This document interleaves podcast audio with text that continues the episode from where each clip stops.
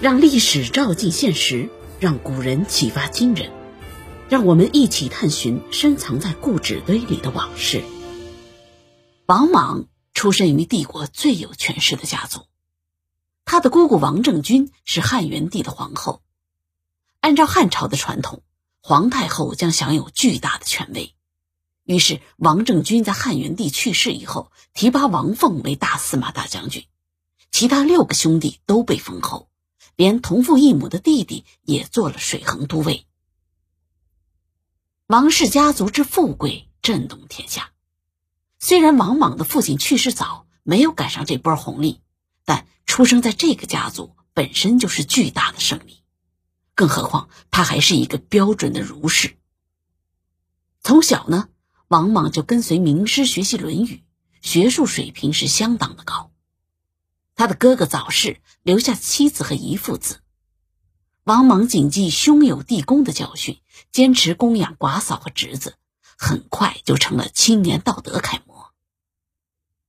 王莽到叔伯家做客的时候也恭敬有加，那屁股只坐沙发的一半，喝酒碰杯也一定要放到最底下，出门以后会一直退出去。你不要以为做这些很容易。王莽明明有权有势，可以飞扬跋扈，他却偏偏用最严格的姿态要求自己，这怎么能不让人产生好感呢？富家子弟稍微谦逊一点，就能博取很多人的好感，何况是大汉第一家族的王莽？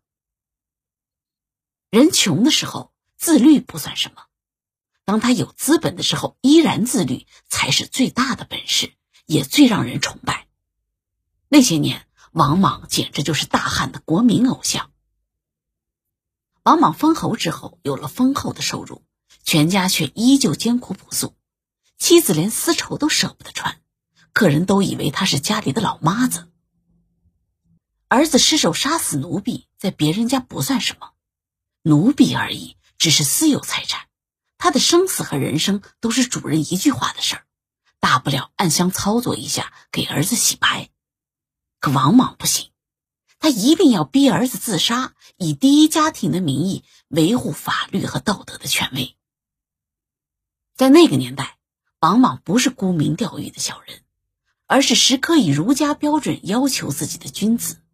而这个君子年仅三十八岁就当了大司马，有权势、有信仰、有能力的儒家信徒，太符合帝国儒生的期望了。于是。兴盛就这样诞生了。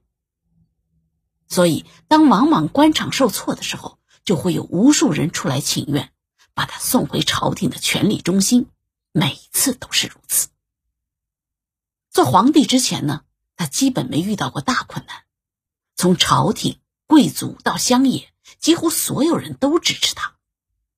虽然贵族和豪强的目的不纯。但儒家信徒是真的希望和王莽一起建设梦幻中的天国。理论中的东西，王莽信吗？我觉得他真的认为自己的信仰是真理，只要把理论落实，就一定能实现人间天国。公元八年，五十三岁的王莽代汉称帝，这不是他一个人的成就，而是天下儒生的胜利。他们用改朝换代的方式，彻底打败了法家这一宿敌，成功组建了纯儒家政府，百年恩怨到此为止。西汉末年是儒家最需要领袖的时候，而王莽恰好生在了最有权势的家族，自己呢又是恪守道德的儒家信徒，可谓风云际会。好了，一切都开始吧。天国前进。当皇帝的第二年，王莽就开始大刀阔斧的改革，他的理论依据则是儒家经典。首先是最核心的土地问题。王莽开始大刀阔斧的改革，首先是最核心的土地问题。王莽规定，天下土地和奴婢全部收归国有，不允许私人买卖。八口之家的土地数量不能超过一井，多余的必须充公，由官府重新分配。